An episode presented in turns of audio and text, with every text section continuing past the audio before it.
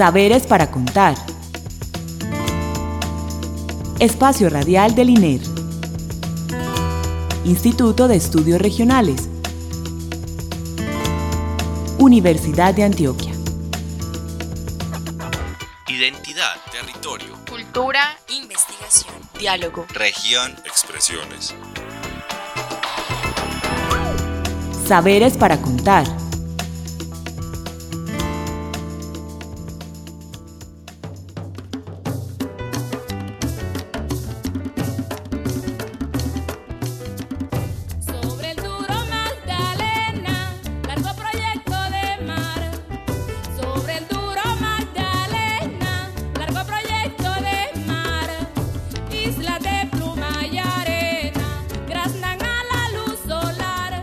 Buenas noches. Les damos la bienvenida a nuestro programa Saberes para Contar, el espacio radial con el que el Instituto de Estudios Regionales comparte con ustedes los conocimientos que producimos en el INER, los grupos de investigación con los que lo producimos, las organizaciones e instituciones con las que trabajamos y demás experiencias que traen nuestros invitados a esta cabina. El día de hoy eh, estamos en nuestro tercer programa de la serie Saberes para Contar desde las regiones o tercer programa del Magdalena Medio y eh, dándole pues las gracias a la Dirección de Regionalización por su apoyo para esta, la realización de esta serie, a la emisora cultural de la Universidad de Antioquia, al director de la seccional Magdalena Medio Félix Castrillón Agudelo, también a Alina Castrillón, la directora de la emisora, y la asistencia técnica de Carlos Tamayo. Vamos a saludar muy especialmente a nuestro invitado. Él se llama Juan Carlos Carranza Espinosa. Buenas noches, Juan Carlos. Buenas noches, profe. Muchas gracias por su amable invitación. Bueno, no, a ti por venir. Eh, Juan Carlos es presidente del Consejo Territorial de Planeación de Puerto Berrío, pero tiene pues una amplia experiencia en el territorio y hoy queremos abordar con él el tema del desarrollo. Es un tema apasionante, complejo, porque hay muchas visiones de desarrollo, porque lo que para uno es desarrollo, para otros eh, no lo es. Entonces, tú, Juan Carlos, ¿cómo entiendes, cómo ves el tema del desarrollo aquí, como para, para que comencemos a conversar aquí sobre el desarrollo en el Magdalena Medio? ¿Qué tienes que se te viene a la cabeza de un, entrada cuando yo te hago esa pregunta? ¿Cómo ves el desarrollo del Magdalena Medio? Bueno, yo inmediatamente pienso en, en Planea, todo lo que Planea visionó con Gilberto Echeverry Mejía y, y una cantidad de soñadores por una Antioquia diferente, que pensaban en su momento en que en esa visión Antioquia siglo XXI, donde en el 2020 Antioquia será la mejor esquina de América, justa, pacífica, educada, pujante y en armonía con la naturaleza. Y veo cómo unas subregiones tan importantes como Urabá le creyeron a esta visión, estuvieron inmersos dentro de todas estas cosas y miremos ahora cómo realmente es una realidad que en cuatro horas eh, podrá haber transporte de, de Medellín, de este centro poblado tan importante industrial del país, para las exportaciones y el Magdalena Medio se quedó colgado porque no le quiso creer a tener una visión de que el del 2020 el Magdalena Medio sería reconocido por su empuje agroindustrial. Y entonces tú estás relacionando ahí el desarrollo con las vías No y el comercio. No necesariamente. Bueno, ¿con qué más? Porque pues este tipo de dinámicas obligarían a que la posición geoestratégica que tiene Puerto Berrío permitiría una relocalización industrial en, en el Magdalena Medio, unos asentamientos industriales, por cuanto eh, la mayoría de los eh, grandes complejos industriales y empresariales del país están alejados de los puertos. Sí. Entonces, eso haría, por ejemplo, en el caso de la sabana de Bogotá, que pensara en una salida hacia el río Magdalena para disminuir los costos operativos por fletes y por transportes hacia el puerto de Salgar, en La Dorada y enviarlo hasta Barranquilla, pues eso nos haría a nosotros inclusive mucho más competitivos porque nosotros estaríamos enviando hasta, hasta el puerto de PCC y entonces seríamos competitivos. Yo creo que si los industriales del país vieran las grandes oportunidades que tenemos nosotros con esta nueva apertura de las 4G, verían a Puerto de Río como, como ese desarrollo. Entonces, no tanto por el tema de las vías, sino por el tema de la relocalización industrial. La relocalización industrial.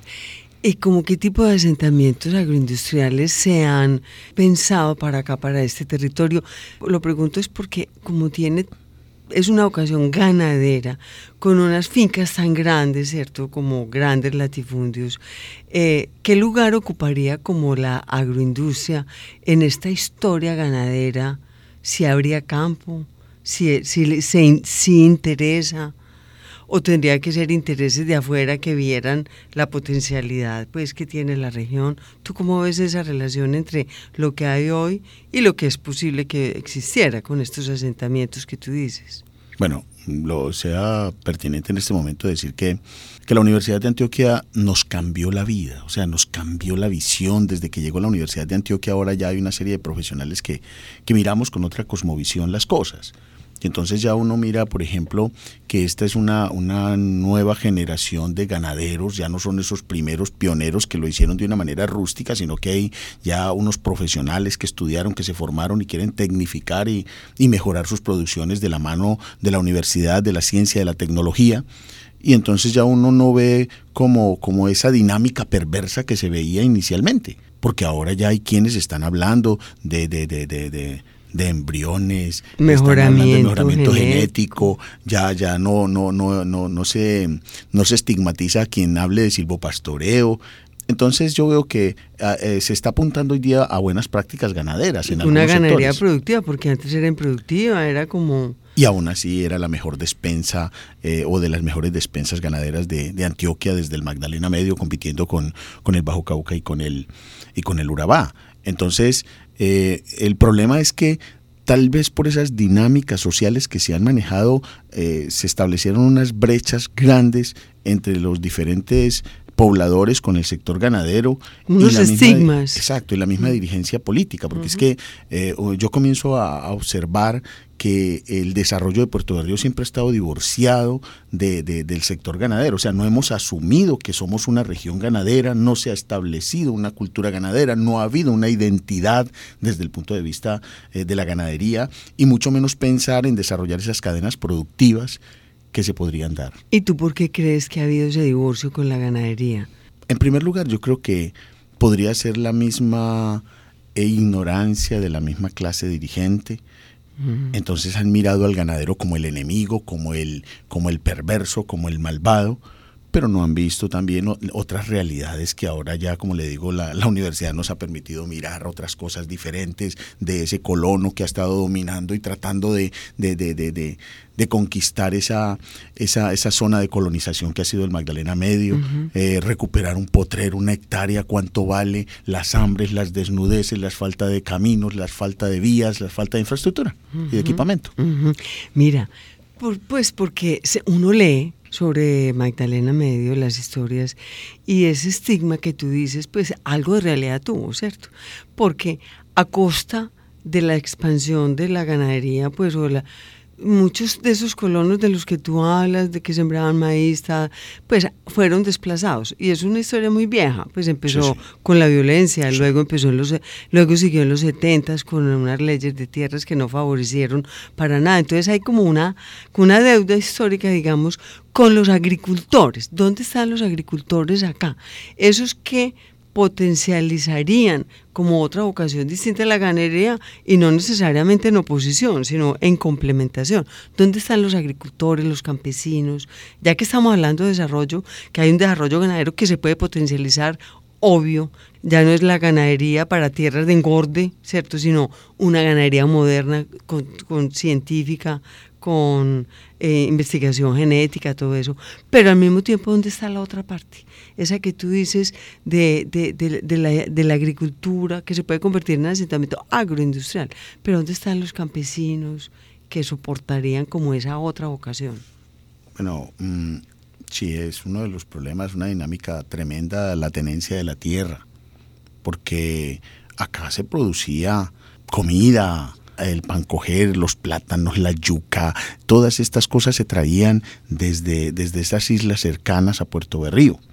Y en esa dinámica perversa de la guerra, pues ellos fueron desplazados, hubo casi que un arrebatamiento de sus tierras, eh, despojados y, y algunos eh, perdieron porque estaban en un sándwich entre, entre ese problema de guerra, de, de guerrillas y paramilitarismo, como también, porque eso todo el país lo conoce, que comienza a fraguarse después del secuestro de Nieves Ochoa y que viene el MAS y después degeneró con los recursos del narcotráfico y entonces eh, eso eso es bastante complejo pues ahora venir a, retrotraer esas y ahí cosas. perdió todos los que salieron perdiendo fueron los fueron los campesinos, los colonos, los agricultores fueron los que perdieron. ¿Y dónde están ellos hoy, eh, Juan Carlos? Bueno, muchas de estas personas estarán engrosando eh, las filas del desempleo, del desplazamiento en la ciudad de Medellín, en los grandes centros poblados, porque uno se encuentra personas que hace 20, 30 años habían sido propietarios o estaban y ya ahora usted se los encuentra casualmente por allá en Bogotá o en, o en, Medellín algunas veces haciendo de obreros. En los sueños de desarrollo persiste eso, que hubiera un campesino productor. Sí, claro. Desde como una perspectiva de desarrollo. Desde luego. También existe ese sueño de los asentamientos agroindustriales. Sí, lo que pasa es que aquí hay unas, eh, digamos, la misma dinámica económica del Magdalena Medio, que ha sido un territorio de enclave, es un todo es extractivo, la pesca es extractiva, el sector energético es extractivo, la minería es extractiva, la ganadería es extractiva, la pesca es extractiva y nada se queda aquí. Y no se le devuelve nada al territorio, se le saca y no se le mete eh, nada. Exactamente, entonces eh, eso eh, y sumaba que la mayoría de la gente que se beneficia de este tipo de industria no quiere que las cosas cambien entonces, la mayoría de las decisiones para el desarrollo de Puerto Berrío y del Magdalena Medio Antioqueño no se toman desde el territorio, sino que se toman desde un escritorio. Eh, desde, la gobernación de Antioquia o desde planeación departamental. Mire, a mí me parece ilógico, por ejemplo, que una región tan desarticulada y tan pequeña como el Magdalena Medio eh, me la dividan otra vez en dos, la zona río y la zona NUS, ¿qué objeto tiene una cosa de estas? Para que finalmente, eh, por ejemplo, se tome el frigomatadero regional en San José del NUS, cuando el ganado está acá en Puerto Berrío, Puerto Nares, Cimitarra inclusive, entonces uno dice, bueno, ¿cómo, ¿qué es lo que piensan los planificadores? Lo que están pensando es que eh, persista ese pequeño territorio eh, de enclave para que todo siga siendo extractivo eh, y excluyente. Bueno, Juan Carlos, mira, acabas de tocar dos temas pues, muy importantes. Uno, el tema de, de la injerencia de los externos en los destinos del Magdalena Medio. ¿Cómo así que a nosotros entonces en Magdalena Medio es Ecopetrol el que lo comanda, el que lo orienta o, cuáles son esos actores externos que están tienen las riendas del Magdalena Medio? Enumeremos los primeros para poder entender. Bueno, el sector energético está Isagen, está Ecopetrol, Ocensa que también ha tenido una importante presencia acá en el Magdalena Medio con el tema de los oleoductos, ISA entonces, para ese desarrollo de, equipamiento y presencia institucional en el Magdalena Medio, pues ellos tienen que invertir. Y muchas de estas cosas, como le digo, son extractivas. Y algunas zonas donde se podría producir, pues entonces pasa una línea, eso es la servidumbre de tal empresa, entonces no se puede tocar, usted no puede intervenir. Bueno, allí, pero es que allá pasa el tubo de, Copetrol, entonces hay unas limitaciones por ese lado en el tema de la infraestructura y de la presencia institucional. Mm. Y allí a aquel lado, no, pero es que ese es ganadero y entonces las tierras son tan improductivas que entonces hay una vaca por hectárea, entonces es, es, es compleja la situación de... o las calizas y los mármoles. Claro, claro, claro, y que aparecen también ahora allí en, en Maceo, que son exclusivas, creo que es la única parte de Colombia donde hay una especie de de material que no se produce sino por ese sector. Entonces, sí es difícil hablar de planificación. Anteriormente, eh, esos viejos dirigentes que, que no sabían leer, no sabían escribir y eran más visionarios que nosotros, que somos profesionales y que estamos y que mejor, mejor instruidos. Porque yo recuerdo que por allá para el año 68, los dirigentes de Puerto Berrío, creo que había un dirigente que para ir a una vereda que se llama Malena, decía, señores maleantes de la Malena, mujeres femeninas. Pero esos dirigentes organizaron una planificación tan, tan linda de cara al centenario de Puerto Berrío de 1975 y pensaron en la planta de tratamiento de agua potable que tiene Puerto Berrío hoy con un caudal de diseño de 120 litros por segundo, el, el, Palacio Municipal, unos programas de vivienda, el sistema de alcantarillado, o sea, visionaron a Puerto Berrío sin tener tanto conocimiento. Y luego este relevo que hubo en el 75 de esa dirigencia, entonces proyectaron a Puerto Berrío hacia el año 2000 Y viene la elección popular de alcalde y se acaba esa vaina. Pero viste que a- a- fue a propósito del declive, pues del ferrocarril y de la navegación por el río, Sí. pues que se decayó mucho, pues como todo ese empuje, ¿cierto?, que tenía Puerto del Río. Pero bueno, volviendo al tema, y ahorita tocamos pues esta historia también, esto que, a la que tú haces referencia de cómo se planificaba antes, pensemos hoy, eh, tú que haces parte de la mesa territorial de planeación del, de un puerto de río, ¿cómo se planifica ahí? ¿Qué planifican? ¿Qué están pensando? Y a mí me gusta mucho porque tú tienes visión de localidad, pero también tienes visión de región. Entonces, ¿qué visión de planeación? ¿Cómo se están pensando el territorio, Juan Carlos? Si quieres empezamos Es- por Puerto Río y lo ampliamos al territorio. Pero a veces uno piensa que es, es como un retroceso el tema de la elección popular de alcaldes. ¿Por qué? Porque eh, si uno comienza a analizar, por ejemplo, la ley novena del 89, se pensaba en la posibilidad de, de esos planes de desarrollo locales que nunca se cumplieron en la subregión Magdalena Medio. Y luego ya viene el tema de, los planes básicos de ordenamiento territorial y si usted consulta esos planes básicos de ordenamiento territorial de la subregión Magdalena Medio al mirar el expediente municipal, los, el- las, las metas de corto plazo nunca se cumplieron. Las de mediano plazo nunca se cumplieron, los que fueron formulados en el 2000. Y ahora nos encontramos con que hay un atraso en la mayoría de los PBOT seis años después y apenas están empezando a, a volver a formular o a organizar esos planes de desarrollo. Entonces, si uno no tiene una visión clara de futuro, ¿Y cuál es la que hay aquí? ¿Tú qué ves que la gente, qué visión tiene de futuro? Bueno, antes se había hablado que Puerto de Río tendría un desarrollo agroindustrial, turístico, pecuario y pesquero. Pero ¿y eso, Pero- cómo, eso en la práctica Pero, qué? pero, pero no, no se llegó No a hay dar. condiciones. No hubo ninguna industria que se estableciera, sino esta industria que nosotros, pues que apareció Prominerales, hoy ya cambia su nombre, pero el tema de las calizas. Y a partir de ahí. Pero sigue siendo otra- lo extractivo Sí, que tú pero dices. ninguna otra empresa se, se, se, se animó, a pesar de que muchos dirigentes hablaron de la exoneración del pago de impuestos. Pero yo miro que hay algo también que es como una dinámica perversa, también ese. ese egocentrismo, esa egolatría de algunos dirigentes que tratan de promocionar es su nombre, no el municipio de Puerto Berrío. O sea, tú se le atribuyes a eso a dos causas. Una, a la política y a los intereses particulares. Sí. De podercitos y cosas. bueno. Cortoplacistas Sí, también. exacto, esa es una. Y lo otro, pues yo no sé si tú lo dijiste o yo me lo imaginé de lo que tú dijiste, al conflicto, que también pues como que aplazó muchas... No, no, es que total, total. Yo recuerdo ese, eh, ustedes lo conocen, en la universidad lo conocen, eh, esos titulares del espectador del tiempo cuando se hablaba del zarpazo del Magdalena Medio y que el, el paramilitarismo se iría a tomar diferentes localidades, desde La Dorada hasta...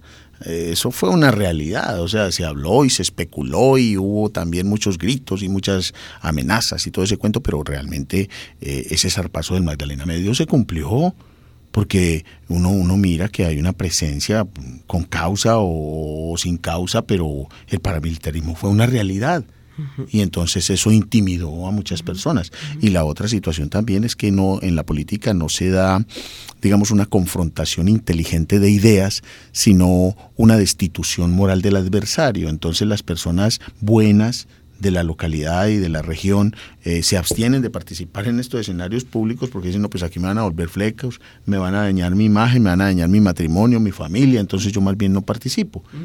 y, y- y lo que se, se entronizó pues para la gobernanza fue esos proyecticos mm, individuales o de un pequeño grupo de amigos. y locales, o sea, el Sí. proyectico de Puerto Río, el de Yondó, el de Puerto Nare, ¿en qué queda la visión de, de región o la grande? Siento que esta es una zona de frontera, que al frente tenemos a, a- Boyacá, Santander, que por un lado tenemos Nordeste, pues tenemos otras regiones, que tenemos un río. Yo pensaría, yo pensaría, pues son, son ideas locas Sí, pues, sí, que se me ocurren a mí de baneos de un desocupado. Pensar, por ejemplo, en que el tema de la salud podría ser un tema muy importante para, nues- para nosotros como subregión, porque eh, si usted mira el hospital de Puerto Berrío, tiene una infraestructura que yo creo que la tendría simplemente Medellín o las ciudades eh, más importantes de, de- de- de- de cualquier, de cualquier capital. En ningún municipio hay un- una infraestructura como el hospital. ¿Y qué tal pensar en la posibilidad de la construcción de un hospital de tercer nivel que pudiera ser referente para la remisión, la referencia y contrarreferencia de pacientes desde La Dorada, Puerto Salgar, Puerto Boyacá, Puerto Nare, eh, Cimitarra, que son municipios cola de departamento? Imagínese una remisión Es que todos los de aquí son cola de departamento. cola de departamento. Entonces, Mm. imagínese usted enviar un paciente desde Puerto Boyacá a Tunja, o desde Cimitarra Bucaramanga, o desde La Dorada Bogotá. ¿Y a dónde lo remiten? ¿Qué les toca así? Claro, y, y son tres, cuatro, cuatro horas o más. Cuando Puerto Berrío podría ser. Al frente. Claro, está aquí. es, es- es lo más cercano. Bueno, que pero tiene. ese es un sueño que tú tienes. Pero, pero mire que podría Sí, pensarse, claro, sí. en un- porque mire que Río Negro también tuvo un despertar importante a partir del tema de salud, porque no ve Río. Y yo creo Pero que eso es entonces, negociable. ¿cuál, ¿dónde están los líderes para que eso se vuelva una realidad, Juan Carlos? Aquí hay actores de salud muy importantes. No, y en general, no solo de la salud. Ah, no, sí, para ese tema. Para pero, ese tema, pero sí, y para los otros también. Yo pienso, yo pienso que habría, habría que tener unas, unas muy importantes conversaciones y que me gustaría que en determinado momento eh, instituciones tan importantes como la Universidad de Antioquia, como la Cámara de Comercio del Magdalena Medios, como Coregán, pudieran propiciar unos foros bien importantes. Imagínense que hace unos años la Cámara de Comercio hizo un foro que se llamó Ventajas Comparativas de los puertos de Barranquilla y Puerto de Río en el contexto nacional e internacional. Entonces, ¿por qué no pensar ahora en ese foro, pero ya mirando hacia Urabá? Es decir, eh, ventajas comparativas de los puertos de Puerto Berrío y PCC en el contexto nacional e internacional. Yo creo que aquí tendríamos figuras bien importantes para que nos ayudaran a repensar a Puerto Berrío. Por ejemplo, este proyecto de la recuperabilidad de la, de la recuperación de la navegabilidad del río Magdalena es visto como un buen proyecto o afecta o la gente se siente afectada negativamente porque no le derraman beneficios a ellos. ¿Cómo se ve ese proyecto? No, no, no, no, muy bueno. Ojalá me hubiera, me hubiera gustado que por acá estuviera Rodrigo Morales, uno de los pescadores eh, más reconocidos de todo este territorio, y él nos hablaría de la expectativa que ellos como pescadores estarían, eh, tendrían como, como en el tema del aprovechamiento de las tierras, porque si se hace la navegabilidad y se hace un buen curso del río, pues obviamente van a cerrar algunos brazos, van a recuperar algunas tierras que podrían ser importantes para ellos, trabajar el tema de la acuicultura, el tema de encierros, de corrales, el tema de proyectos productivos y, y, y por qué no volver a repensar el tema de la agricultura. Pero ambientalmente yo he leído pues como cosas en contra de estudios en contra de eso porque siempre genera impactos ambientales Total. en los pe en el tipo de pescados, pues en de peces, en como el tratamiento de los cauces, en la dinámica de los ríos. Pero mire, por ejemplo, la visión tan importante que tiene nuestro gobernador y es de pensar en un millón de hectáreas de área protegida. Aquí, por ejemplo, vino en la ciénaga de Chiqueros, en la ciénaga de Barbacoas, en Yondó.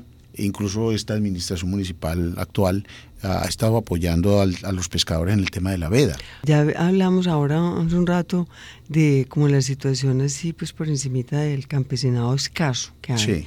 En caso en el en el tema de los pescadores siguen vigentes, hay buena cantidad de asociaciones. ¿Cómo está ese tema de la pesca y de los pescadores como organización, Juan Carlos? Bueno, los pescadores tienen unas organizaciones eh, que cada día las están fortaleciendo más, ya tienen una federación, tienen presencia nacional.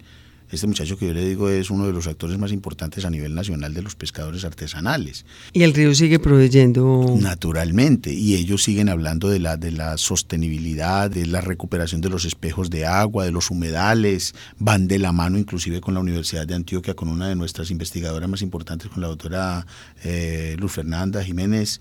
Aquí, por ejemplo, cuando se habla de visiones de desarrollo, hay unas que son alternativas a ese desarrollo, que no quieren extractivismo, que no quieren asentamiento agroindustrial, que no quieren 4Gs, que no quieren, sino que quieren una vivir en su territorio tranquilamente, hacer sus cultivos.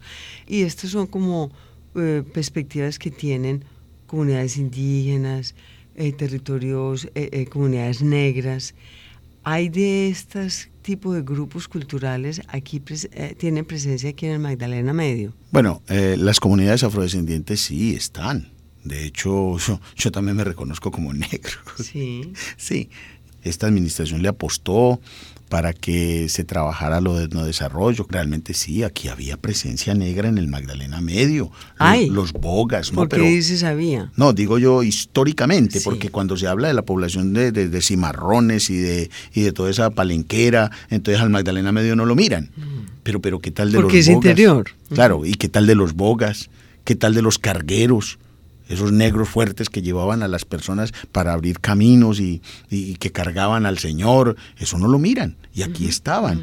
Entonces ahora eh, ellos están reclamando esa herencia también y le están planteando a la gente eh, todas esas dinámicas y ojalá también la recuperación de la tierra, el acceso a la, a la propiedad, si sea colectiva, pero que tengan propiedad ellos también. Aquí sí tenemos una presencia de un cabildo indígena que se llama Caramandú, pero no era con el asentamiento de nuestros nativos de acá, de, de- de- la zona, que eran los pantágoras, que eran los taamíes, sino que insertaron dentro de la comunidad a unas personas que estaban allá en Vallejuelos, estaban de, de estos, creo que de cristianía era que se habían En ido.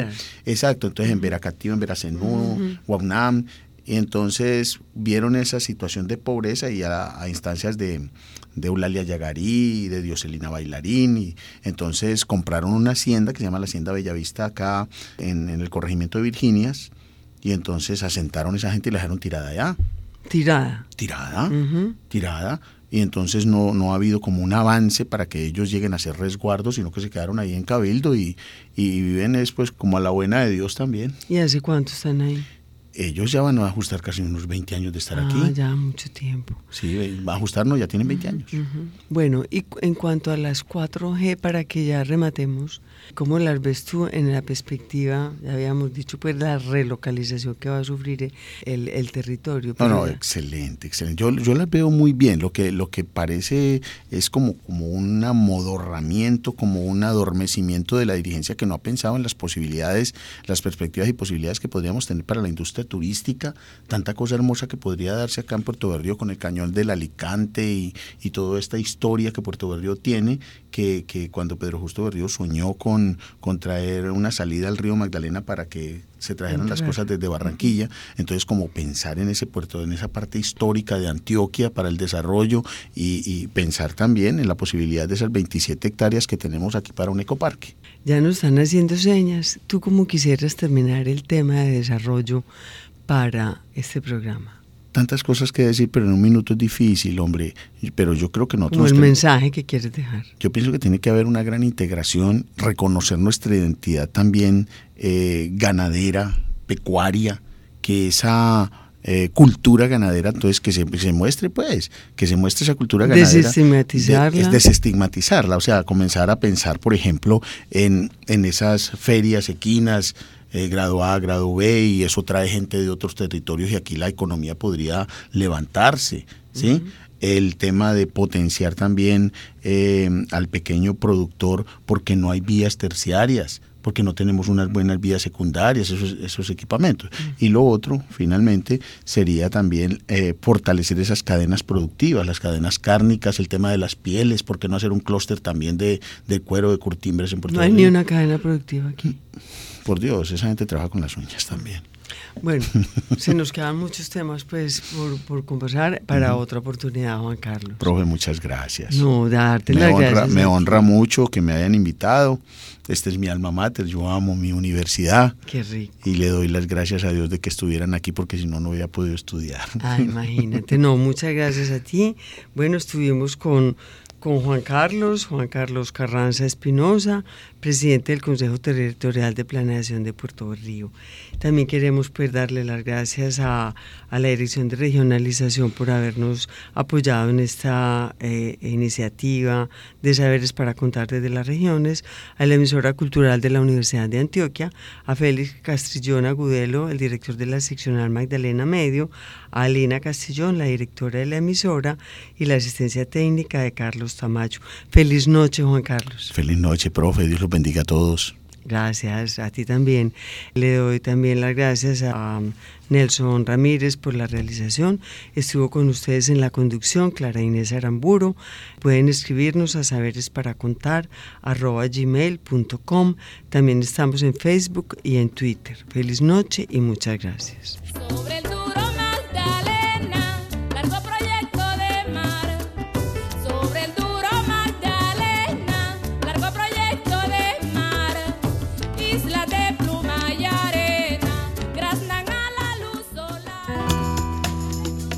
Saberes para contar. Espacio Radial del INER. Instituto de Estudios Regionales. Universidad de Antioquia. Identidad, territorio, Cultura, investigación, diálogo. región, expresiones. Saberes para contar.